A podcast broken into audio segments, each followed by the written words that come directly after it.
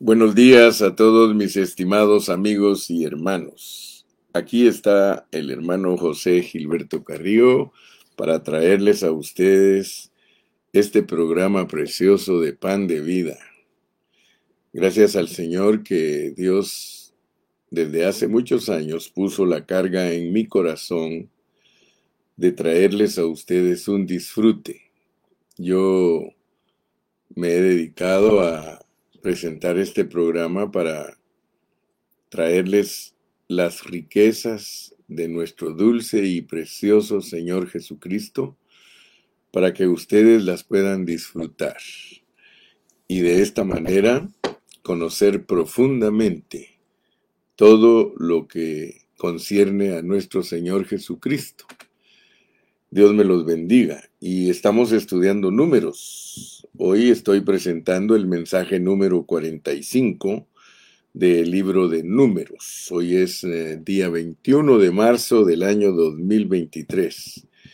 Y he tomado el tiempo para hablarles de Ramesés. Ramesés, que es Egipto.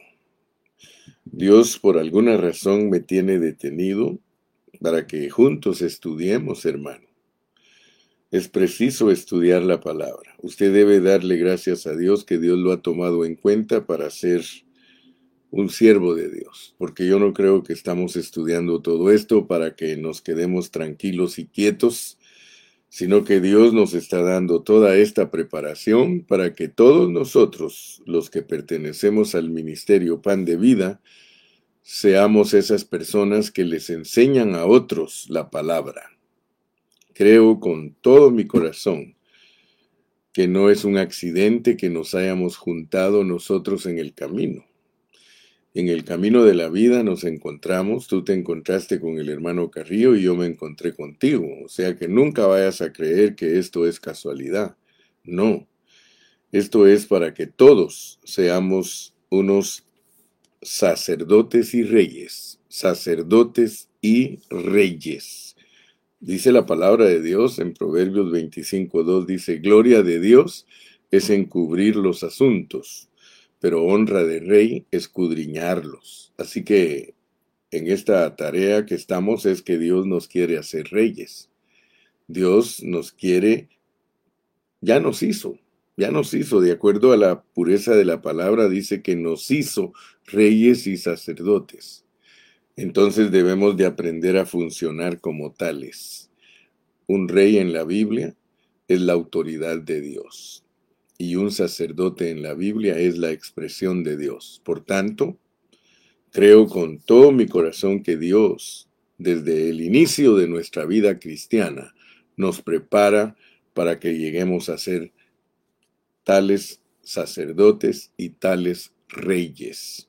En el Antiguo Testamento, eh, el llamado de rey y el llamado de sacerdote eran dos cosas distintas, pero en el Nuevo Testamento no. En el Nuevo Testamento somos reyes y sacerdotes, y nos hizo reyes y sacerdotes. Yo siempre me pongo a pensar todo lo que Dios tuvo que tratar con nosotros desde pequeños para tenernos al frente de su obra para enseñar la palabra. Por eso a veces yo me frustro cuando muchos de los hermanos no ponen atención a lo que Dios nos puso a hacer. Y yo no me siento una pieza fuera de lugar, yo me siento una pieza vital en medio del ministerio Pan de Vida, donde Dios me ha puesto como una persona para que te enseñe a servir bien a Dios. Así que no te me vayas a quedar atrás, hermano. Hoy amanecí meditando en eso, meditando en cómo Dios me ha puesto en la vida de ustedes para ayudarlos a desarrollar lo que Él se propuso en ustedes desde antes de la fundación del mundo. Yo, yo creo que todos ustedes deben de estar preocupados de su crecimiento espiritual pero no solo para ser hermanos que se sientan en una banca, sino hermanos que ayudan a los pastores bajo los cuales ustedes han sido puestos para que ustedes también lleguen a ser como los pastores que los pastorean, que no se conformen en ser solo miembros del cuerpo, sino en que nos han puesto juntos para edificar un cuerpo, un ejército que tiene batallas contra potestades y principados que están en los aires. Todo eso ha sido el objetivo del hermano Carrillo al estar desarrollando estas lecciones, porque usted dirá, ¿y para qué nos enseña tanto el hermano Carrillo?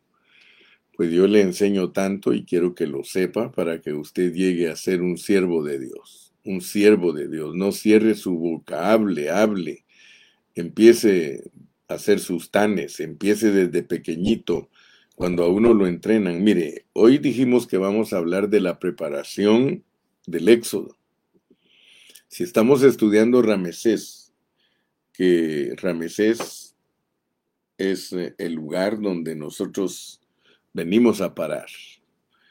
Nosotros llegamos a Ramesés y ahí en Ramesés Dios nos muestra que tenemos que salir de Ramesés. Y Ramesés, hermano, está bien explicado en los primeros 12 capítulos de Éxodo. Y usted tiene que saber qué es Ramesés, hermano, porque allí aparece la situación de la esclavitud. Pero no se me duerma, mi hermano. Yo no me quedé dormido. Yo, hermano, cuando Dios me puso a estudiar la palabra, yo la he estudiado despierto.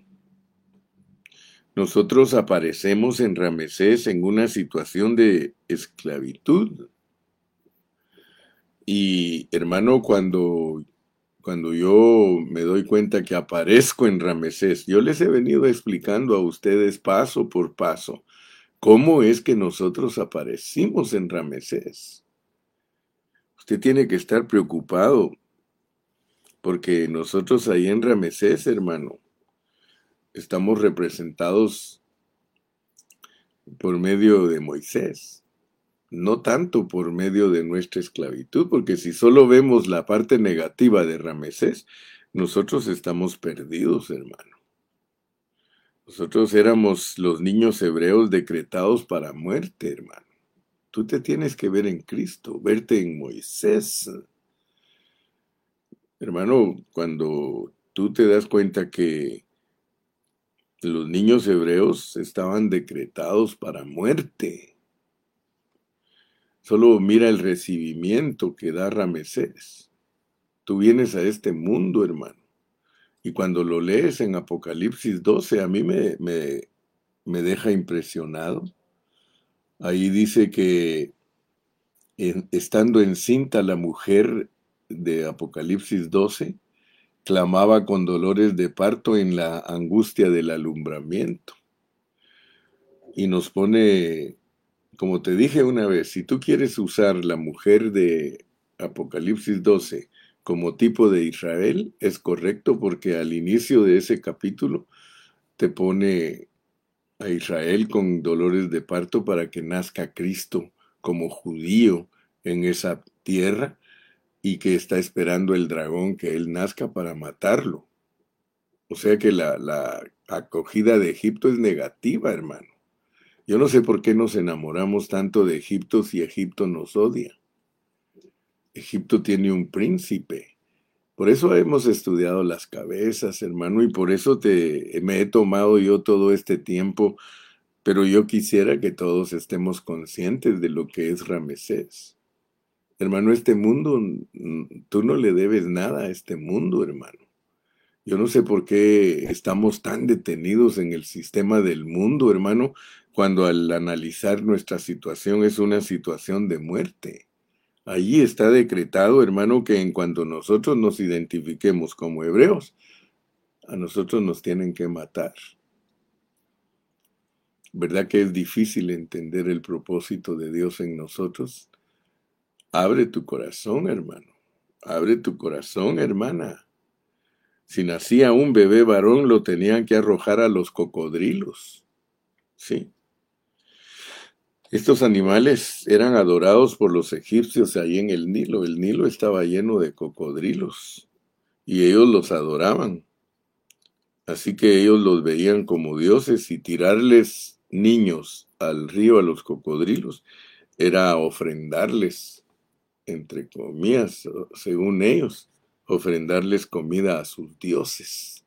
La mentalidad de los egipcios era que al sacrificar niños le estaban presentando ofrendas a sus dioses para que se los comieran los cocodrilos.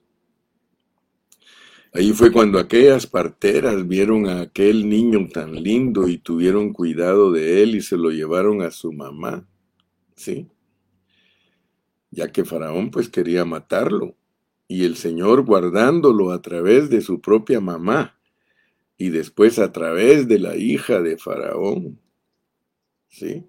Dios se encargó de guardarlo. Mira, Dios es maravilloso. Y por medio de la Biblia, Dios tiene un arreglo divino para explicarnos su propósito. Siempre lo he dicho. Siempre les he dicho que la Biblia es un arreglo divino para que nosotros veamos cómo Dios cumple su propósito. ¿Cómo es posible que Dios hizo nacer en medio de los faraones a su siervo?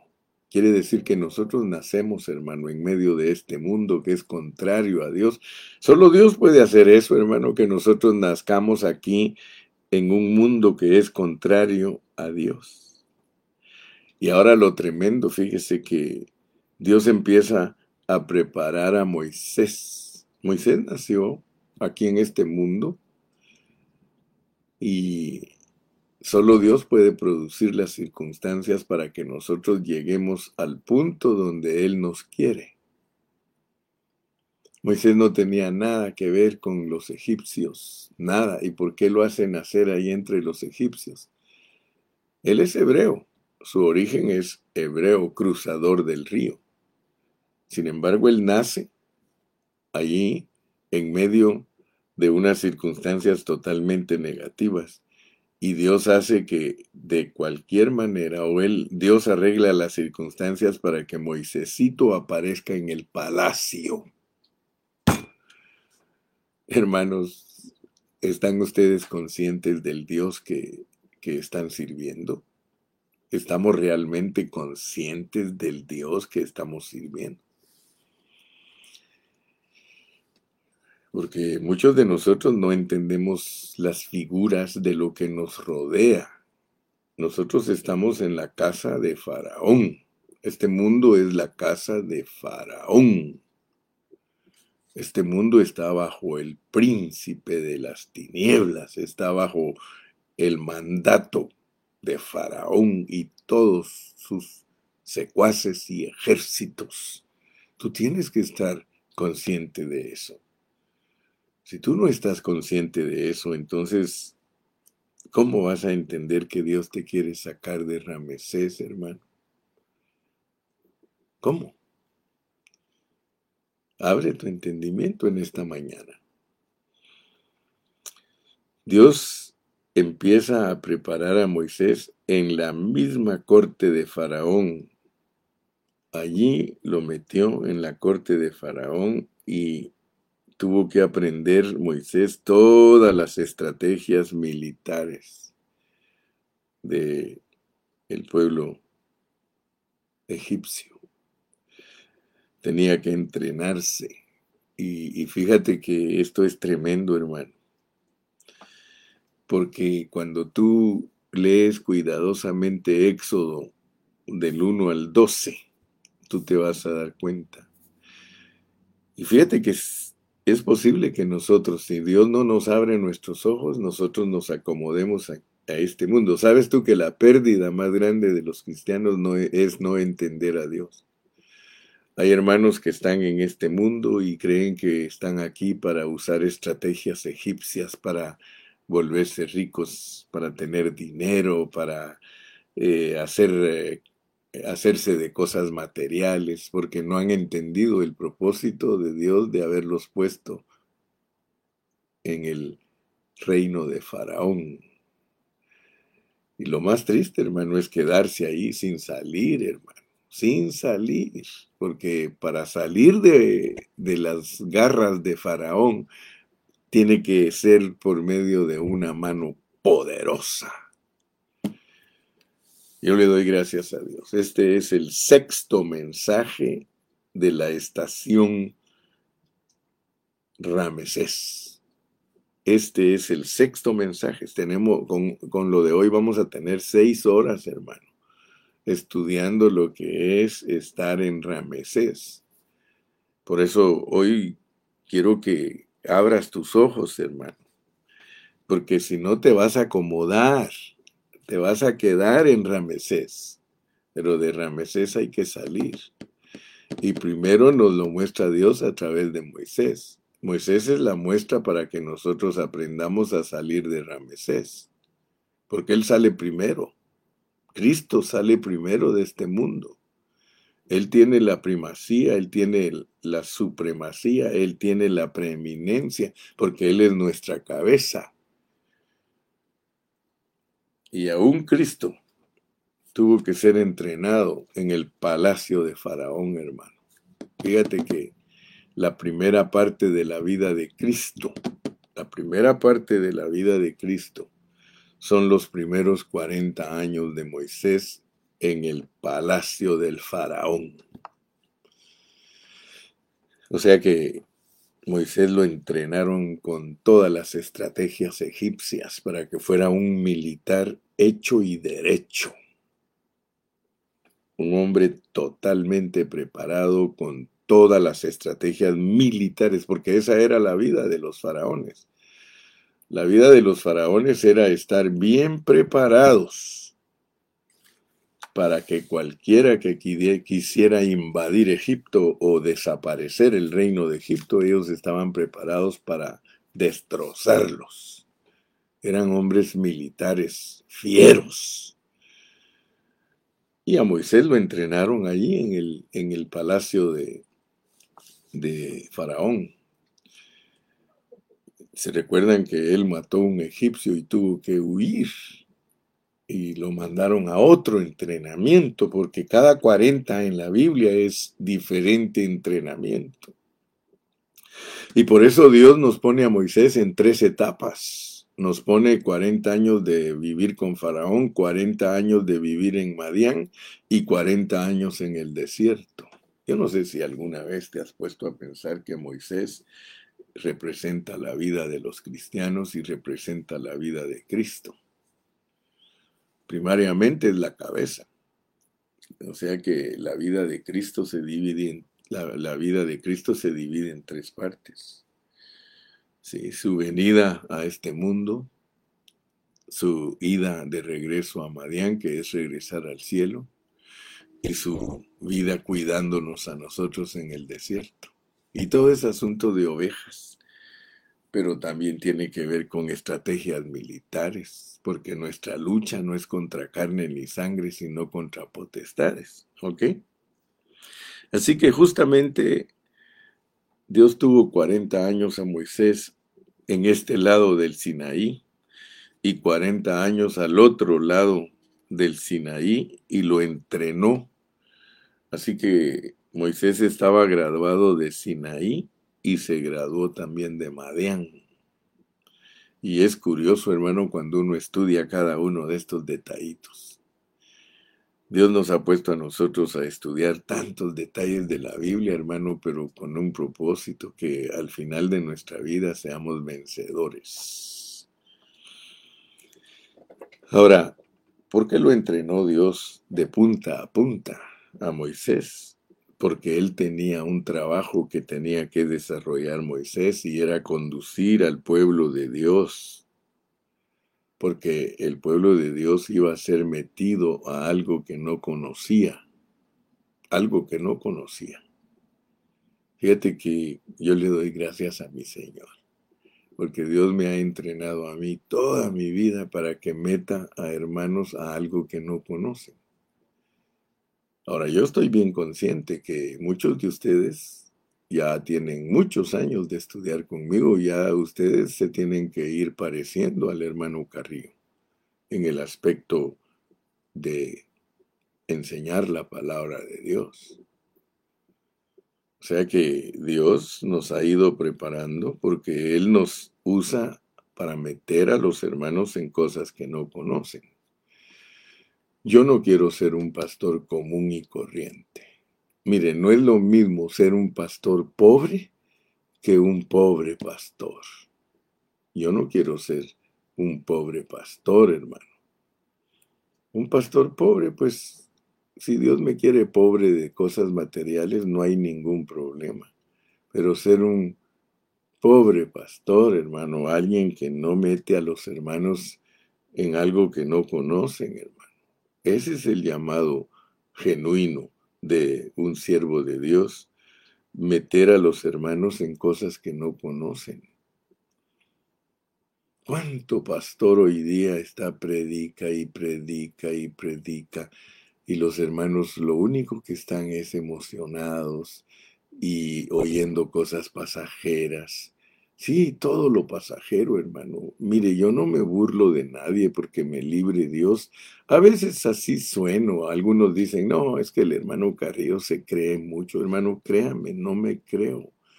Yo no sé cómo hacer para que usted sepa que yo no soy una persona que me creo por lo que yo he conocido de la Biblia y que estoy aquí para humillar a personas que no saben nada. No, hermano si de por sí tratando de ayudar a las personas soy rechazado, cuánto más yo sé que seré rechazado si yo le diera lugar a mi carne para que se envanezca por lo que Dios le ha enseñado. Yo estoy aquí delante de ustedes con un corazón lleno de la carga de Dios, que ustedes conozcan las cosas que no conocen. Muchas cosas el pueblo de Dios ya las conoce, que Cristo murió en la cruz del Calvario para perdonarlos, ya lo conocen, que Cristo sana las enfermedades, ya lo conocen, que Cristo da dones, ya lo conocen, que Cristo nos usa expresando la palabra de Dios, eso, eso son cosas elementales. Pero todo lo elemental y superficial debe ser superado. Dice que nosotros debemos caminar hacia adelante, buscando la perfección. Vámonos hacia adelante, hermanos. No nos quedemos, hermano, en nuestro entrenamiento, no nos quedemos en estaciones. Tenemos que salir de las estaciones. Yo estoy tomando un tiempo prudencial y me atrevo a decirles que uno de los, una de las estaciones más extensa y más necesario de explicarla es la estación de Ramesés, porque nosotros no vamos a saber lo que es Ramesés si no lo estudiamos detenidamente y, y de esa manera vamos a poder estar conscientes de dónde nos saca Dios. Dios entrenó a Moisés 40 años en Egipto creció con toda la sabiduría de los egipcios. Él conocía la manera de gobierno de Faraón. Tú también tienes que conocerla, hermano. Yo también tengo que conocer la manera de gobierno de Faraón, el estilo militar. Sí, porque todos los príncipes tenían que entrenarse. Si tú lees la historia de los faraones, tú te vas a dar cuenta que desde que estaba adolescente, el hijo de faraón ya andaba con él se lo llevaban a, los entrenamientos para que él estuviera preparado, porque en cuanto moría su padre, él tenía que ser el heredero del trono. ¿Por qué crees que en Hebreos dice que Moisés despreció todas las cosas materiales y todo el conocimiento de Egipto? Porque él veía al invisible, él veía a Dios, él sabía que en todo ese asunto él sabía, Moisés llegó a entender que toda la historia de este mundo es solo con un propósito. Es para que salga a luz lo que son los hijos de Dios. Cuando Moisés mató al egipcio en este lado del Sinaí, cuando él lo mató, ¿a dónde se lo llevó Dios? Se lo llevó a Madián. Y fíjate que la salida de, Moisés de Egipto representa, representa eh, la primera fase de la vida de Cristo cuando Él vino a la tierra, su encarnación, su vivir humano, su muerte, su resurrección, y Él se va para Madián, que representa que salió de esta tierra en resurrección. Pero toda la primera parte de la vida de, de Moisés fue en Egipto para ir a Madián. Algunos no saben quién era Madián. Sí, Madián, Edom. O sea, muchos no saben que, que Madián era descendiente de Abraham. Madián representa la descendencia de Abraham, la descendencia de los hijos de Abraham. Madián era hijo de Sétura, de la tercera esposa de Abraham. O sea que Moisés fue allá a visitar a los familiares de Abraham. Ahora, la conexión, fíjense, en el tiempo de Moisés no se había formado el pueblo de Abraham, lo cual significa siempre que Cristo llega primero. Cristo llega primero, ¿verdad? Porque Moisés llegó a este mundo, luego lo envían a Madián, que es tipo de que Cristo se fue al cielo. Ahora, ¿qué fue, qué fue hacer Cristo al cielo? A pastorear ovejas. ¿Qué es lo que Cristo ha hecho desde que Él fue al cielo? Él está pastoreando ovejas ajenas, las ovejas de su padre, ¿sí? Las ovejas de su suegro, porque el suegro es el papá. Él fue allá con el sacerdote de Madián, Jetro, que es Rehuel. ¿Sí? Rehuel. Entonces noten que él se fue para allá eh, a pastorear ovejas. Entonces noten ustedes que en su primer venida el Señor Jesucristo es un estratega militar. Él aprende todos los movimientos de los egipcios, porque a él le va a tocar enfrentarse a los egipcios pero se va para ser entrenado. O sea que la realidad es que Cristo, en, perdón, eh, Moisés en Madián es tipo del Espíritu Santo, es tipo de Cristo en resurrección, pastoreando ovejas. O sea que no pierde el tiempo el Señor. El Señor está en su primera etapa siendo preparado como un militar. Luego él va a la cruz, muere y resucita y se va a Madián y es entrenado cuidando ovejas pero luego termina su trabajo, termina su trabajo de cuidar ovejas del suegro y se va a venir de regreso a liberarnos. Él cuando se fue huyendo dejó un egipcio muerto, pero lo llevó el señor a Madián, que era exactamente al otro lado de aquella península de Sinaí, allí donde estaba Edón y Madián, y allí su suegro Jetro Reuel, era sacerdote de Madián, y los madianitas procedían de Abraham. Los madianitas procedían de Abraham, de manera pues que Moisés heredó la tradición egipcia y la tradición madianita. Cuarenta años pastoreando el ganado, las ovejas de Jetro su suegro, Justamente, justamente en esa región donde iba a pastorear a las verdaderas ovejas. o sea que el Señor primero pastorea ovejas literales para después pastorear ovejas espirituales. 40 años pastoreando otras ovejas. Se da cuenta que Dios hace las cosas todas perfectamente, porque le mencioné yo a usted al principio que Dios hizo los arreglos para que Él apareciera con los egipcios y Él hizo los arreglos para que Él apareciera con los madianitas. Y, y si usted lee la historia de los madianitas, que eran descendientes de Abraham, hermano, ellos siempre hacían incursiones, siempre venían a atacar a los israelitas siempre ellos venían a, robarle sus cosechas a, los israelitas. A los madianitas fueron a los que les vendieron a José. Ese es otro contexto, miren, qué tremendo, aleluya.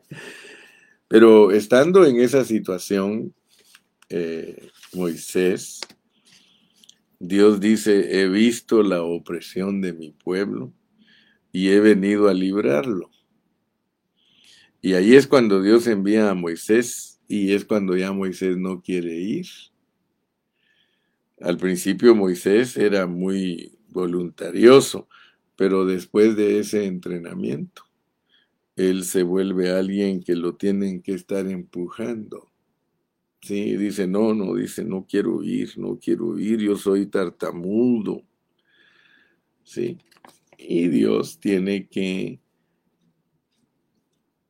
liberar a su pueblo. Y para liberar a su pueblo, Dios usa plagas. Y, tenemos que entender pues lo que Dios le quiere mostrar al mundo, pero más que todo lo que nos quiere mostrar a nosotros, porque los que, los que somos sacados con mano poderosa del mundo, los que somos sacados con mano poderosa del mundo son, somos nosotros, somos sacados de ramas, Ramesés con mano poderosa. A los egipcios los mata, a los egipcios y a su rey los mata, pero a nosotros nos saca con mano poderosa ¿Y cómo nos saca? Usando plagas en contra de sus enemigos. Ahora, fíjese que la salida de nosotros es una salida tremenda, hermano. Porque para sacarnos a nosotros de Egipto, Dios trata con los dioses de Egipto. Fíjese que todo este asunto es espiritual. Usted no solo mire la cabeza de abajo, mire las cabezas que están arriba. El dragón representa las cabezas que están sobre todo lo que es lo físico. Y nosotros tenemos que pedirle a Dios que nos abra nuestros ojos para ver el mundo espiritual, todo lo que Dios opera en el mundo espiritual para que nosotros seamos bendecidos en el mundo físico. Y esa es la lección que tenemos que aprender que Dios trató con los dioses de Egipto. O sea que había una lucha en, en, la vida espiritual, en la esfera espiritual había una lucha.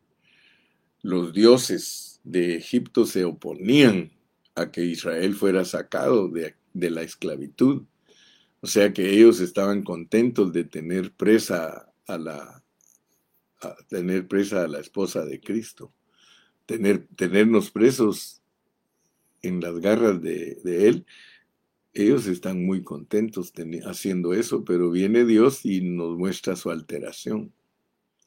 Porque eran normales. En, en Israel, perdón, en Egipto, era normal que hubieran ranas, era normal que hubieran piojos, era normal que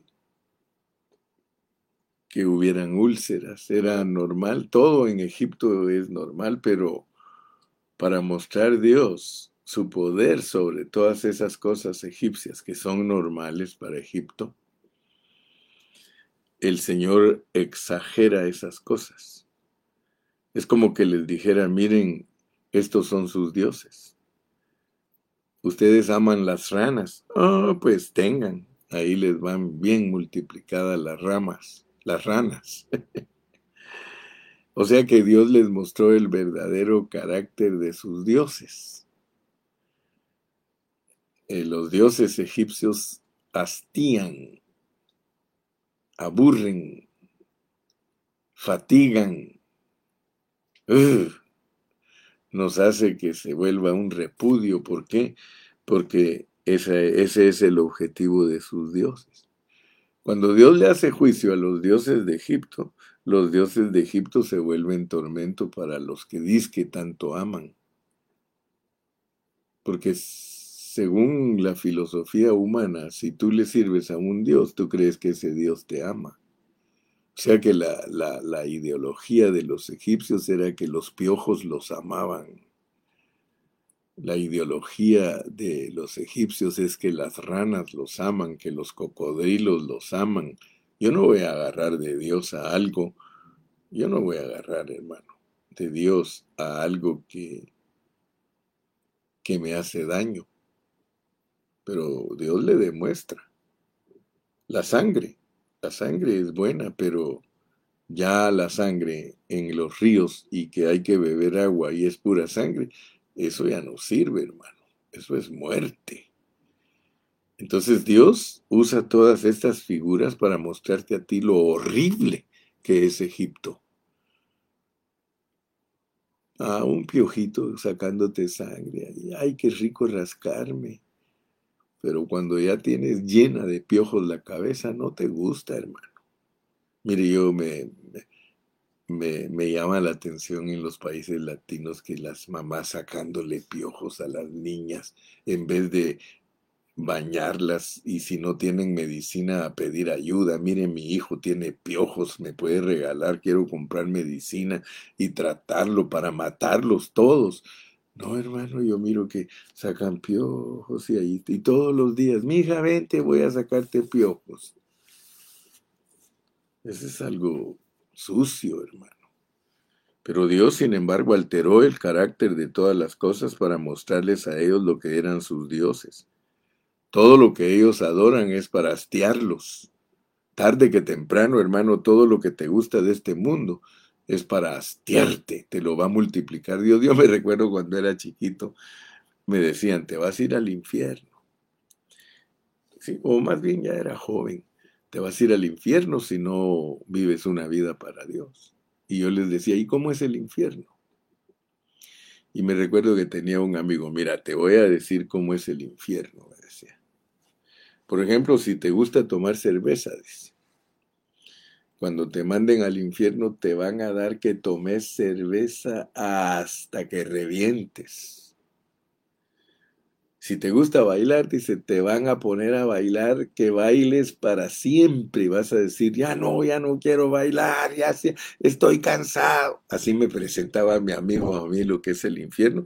Y en cierta manera tenía una buena manera de presentarlo porque en realidad Egipto es para hastiarnos. Egipto es para que te canses pero dice que los ojos no se cansan de ver, ni el corazón se cansa de estar codiciando.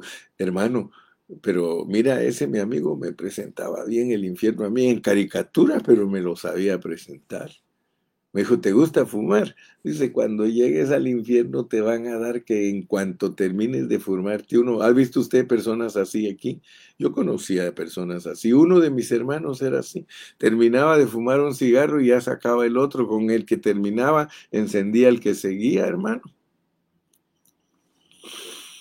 Y entonces, hermano, me ponían a mí el infierno de esa manera y en realidad, aunque sea presentado como caricatura, así lo ponía Dios les gustan las ranas, pues ahí le van cantidades de ranas, dice. A ver qué hacen con las ranas. ¿Sí? Les gusta el placer del Nilo, pues se los convierto en sangre, pues ahí les va la, la sangre. ¿Sí? O sea que Dios le muestra a uno el verdadero carácter de los dioses de Egipto. Y Dios es el único que puede hacerle juicios a esos dioses. ¿Sí? Ellos tenían por dioses a todas esas cosas que al final se les vuelven algo que los hastía, que los aburre. ¿Sí? Y sabe también quién era Dios para ellos. faraón, el mismo Faraón. Y cuando ya iba creciendo el hijo de Faraón, ellos sabían que ese era un Dios para ellos también. ¿Sí? O sea que les enseñaban a los faraoncitos, a los principitos, a empezar a aprender a gobernar desde que estaban pequeños. ¿Sí? Y por eso en las procesiones que hacía el faraón, allí llevaba a su hijito y todos lo admiraban. Decían, ah, qué bonito el principito, qué bonito el chamuquito, ya va creciendo el chamuquito porque él nos va a gobernar y ya lo miraban como un dios. ¿Sí? ¿Sí? Y los adoraban, hermano, créame, los faraones los adoraron, ellos los llegaron a creer que eran algo divino. Sí, por ejemplo, eh, Ramsés quiere decir hijo del sol, Ramsés, hijo del sol. ¿sí? Entonces, Ra, Ra, Ra se le llamaba al sol y Ram, Ramsés, hijo del sol. O sea que lo que ustedes tal vez no saben es de que el pueblo de Egipto creía que ellos venían de el mundo espiritual como dioses. O sea que la manera que esas personas tenían un carácter que se les hacían creer a todos sus súbditos que ellos venían de los dioses. Por eso ellos creían que venían de las estrellas. Cuando alguien era sobresaliente, ellos creían que era una estrella. El mismo sol era adorado por ellos. Entonces mi pregunta, hermano, en esta mañana para ti es, ¿qué significa para ti Egipto?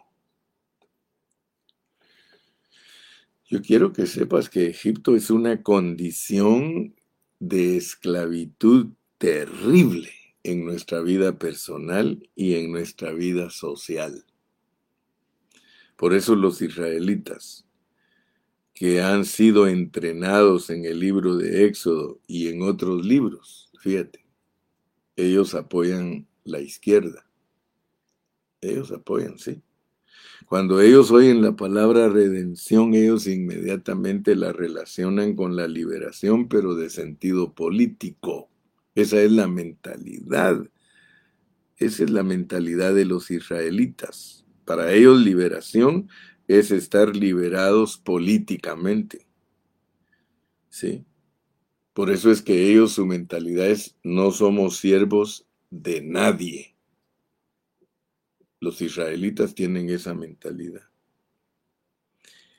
Ellos prestan plata, ellos son los que mandan, ellos son los que gobiernan y ellos no se van a poner como siervos de nadie, porque ellos desde el principio fueron entrenados para ser liberados. Ojalá nosotros tengamos la misma mentalidad, pero espiritual. Porque ellos solo son una sombra, hermano. Cuando el Señor Jesucristo estuvo aquí en la tierra, los judíos dijeron nosotros no somos esclavos de nadie. Nuestro padre es Abraham. O sea que ojalá nosotros tuviéramos esa mentalidad para enfrentar al diablo, hermano. Fíjate que si nosotros tuviéramos la mentalidad de los israelitas, nosotros diríamos, nosotros no somos esclavos de nadie.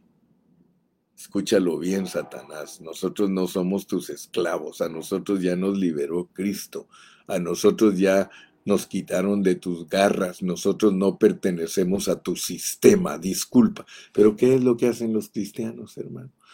Sutilmente los engaña Faraón y sutilmente los tiene trabajando para él, los tiene haciendo ladrillos, los tiene haciendo depósitos, los tiene construyendo tumbas. Los... Hermano, es la verdad. Mira Semana Santa, la famosa Semana Santa. El diablo les hace creer que como es fiesta, se las pone hasta religiosa. Se van a los mares, se van a las playas y a dónde? A morirse borrachos, sobredosis de drogas, a pelear el uno con el otro ya borrachos y se asesinan Dígame si no es enviar ranas en cantidad, enviar piojos en cantidad. Dígame si no es eso, es para que vean a qué dioses les están sirviendo. Ay, pero lo más triste, hermano, es que arrastran a los cristianos. Eso es lo triste aquí en este asunto que estamos hablando, hermano. O sea que eso que le pasó al pueblo de, de Israel, hermano, eso nosotros debemos de entenderlo, que la palabra redención para ellos es ser liberados de algo físico y político, pero para nosotros es ser liberados de algo, hermano, de algo espiritual. O sea que el sentido espiritual es mucho más profundo que la historia de los egipcios. Porque nosotros muchas veces, hermano, siendo ingenuos, creemos que lo que necesitamos es ser liberados de la inflación, que necesitamos ser liberados de los poderes políticos. Mire cómo tiene Satanás al mundo. Hoy día los pobres cristianos están preocupados de lo que está haciendo su gobierno. Y lo más tremendo es que la Iglesia Católica participa en eso, hermano.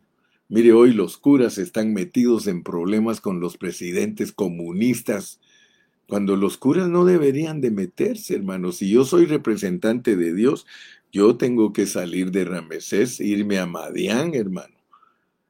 Cuando los curas entiendan y cuando el Papa entienda que si de verdad fuera un siervo de Dios no andaría, no andaría interviniendo en la política de los pueblos, hermano. Nosotros no hemos sido enviados para pelear contra eh, los políticos. Si nosotros somos siervos de Dios, nosotros tenemos que dedicarnos a predicar eh, el Evangelio. El Señor Jesucristo no se mezcló con los políticos, porque muchos curas dicen que Cristo era revolucionario y que Cristo defendió a los pobres y a los oprimidos. Sí, pero del diablo, no de los gobiernos. Dios nunca libró a los judíos de los gobiernos. ¿Qué hizo Dios? Mandó a matarlos a todos. Si tú quieres entender a Dios, hermano, tú tienes que tener una mentalidad espiritual. ¿Para qué crees que va a usar Dios al anticristo para matarnos a nosotros? Si nosotros no hemos entendido que nosotros somos eh, los chivos expiatorios, si nosotros no hemos entendido, por eso dice de Cristo enmudeció, no abrió su boca y como cordero fue llevado al matadero. Está bien que suframos por las personas, orando por ellas, ayudándolos a entender el propósito celestial, pero no para decirles que pueden ser librados de X presidente. Hermano, Muchos creen que al salir del capitalismo van a ser liberados y entran al, al socialismo y se les vuelve peor la cosa, hermano. Mire los países comunistas cómo están. Quieren sacar a la gente, hermano, de la opresión política disque imperialista. ¿Y a dónde caen, hermano? Eh, caen en el socialismo, que es peor, las pobrezas se vuelven mayores, todo, hermano, los sistemas de los hombres ni, ni, de un lado, ni, del, ni de la izquierda, ni de la derecha, ni del centro funciona. Si Dios ya tiene programado lo que va a hacer con este mundo, Él enriquece y Él empobrece. Él quita y pone reyes. Nosotros solo tenemos que orar por ellos. Sí, ¿qué tienen que hacer los hermanos que viven en un régimen, en un régimen socialista? Encomendarse a Dios, encomendar sus vidas a Dios. No esperen que esos fulanos les arreglen la situación. Sin embargo, todos están esperando y confiando en los políticos. Ahora sí nos va a arreglar Bukele. Ahora sí nos va a arreglar Arzú. Ahora sí nos va a arreglar fulano. Ahora sí nos va a arreglar. Olvídense. Si eso solo lo usa Dios como una bestia para oprimir, para hacer sufrir, para eso, y especialmente los pueblos que merecen castigo, Dios les da lo que merecen. Dios pone al hombre que merece tal tal país, cada país merece de acuerdo a su comportamiento. ¿Acaso no dice la Biblia, si mi pueblo se humillare, yo sanaré su tierra? ¿Usted cree que no hay hermanos que son felices bajo un régimen comunista porque saben quién es Dios? ¿Usted cree que no hay hermanos que son felices bajo un régimen imperialista porque saben quién es Dios, hermano? Al César lo que es del César y a Dios lo que es de Dios. Hermano, nosotros somos sacerdotes y reyes. Nosotros los cristianos nos manejamos bajo un poder político de Dios espiritual, porque Dios también tiene su poder político espiritual. Dios tiene poder político espiritual. Claro que lo tiene. ¿Acaso no viene Cristo? ¿Acaso no es Rey Cristo? ¿No es Rey Cristo en tu vida? Nosotros somos gobernados políticamente e internamente, hermano, no exteriormente. Yo no tengo que estar sujeto a un poder político exterior como algo que tengo mi confianza en él, solo tengo que sujetarme. Yo me sujeto. Si Dios tiene un régimen político, mire cómo está Cuba desde tantos años. Si los cubanos se humillaran ante Dios, hermano, Dios les daría una, una, clase de gobierno diferente, pero tampoco deben de depender del gobierno. Hermano, nosotros los cristianos no dependemos del gobierno humano, nosotros dependemos de un reino que es espiritual y que está dentro de nosotros porque estamos contra otro reino espiritual.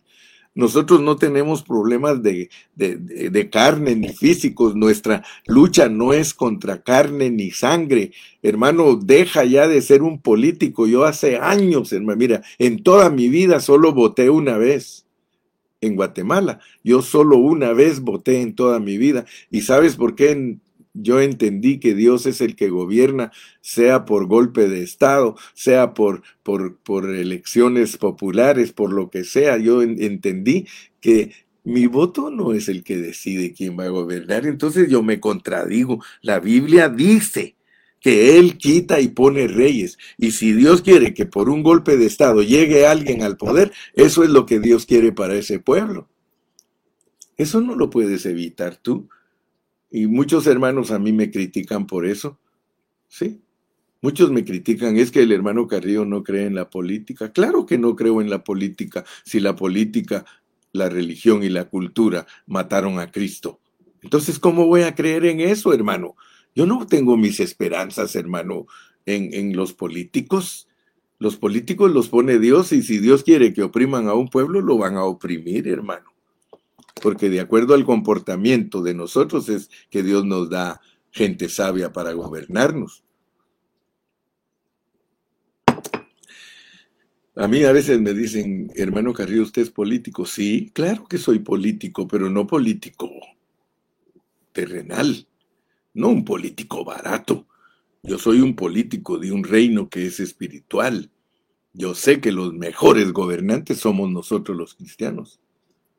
Sí, todos los cristianos son los mejores gobernantes si los pusieran a gobernar, pero cristianos genuinos que gobiernen de acuerdo al corazón de Dios.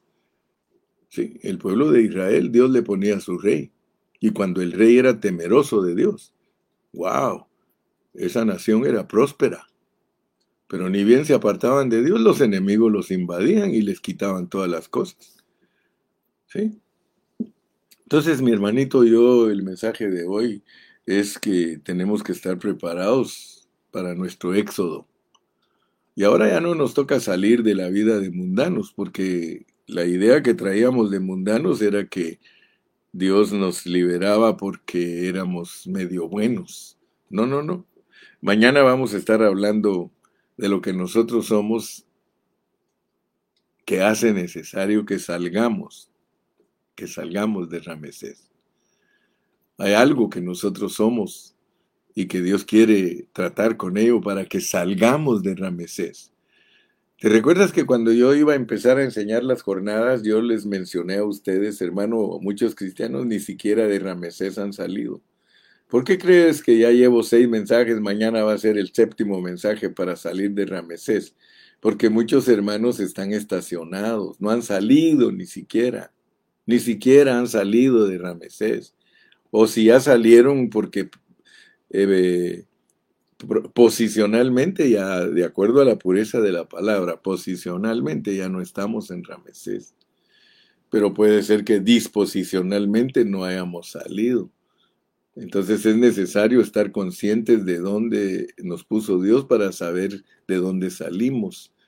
Muy importante, mi hermano, créame sinceramente, créame sinceramente. Muy importante entender todos estos secretos de Dios. Dios te está instruyendo, hermano, para que tú conozcas los secretos verdaderamente en la vida del Espíritu. ¿Por qué no te despides y me dices, hermano Carrillo, pase buen día? Por lo menos deséame el bien. Por lo menos deséame que, que pasemos un buen día. ¿sí? Por lo menos, ¿verdad? Despídete en esta mañana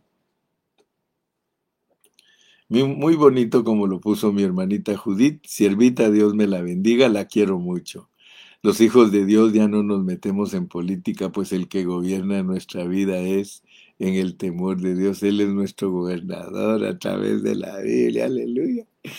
Y a ver, hermana Judith, que Dios nos pone a orar por esos gobernantes. Sí, es bíblico orar por ellos.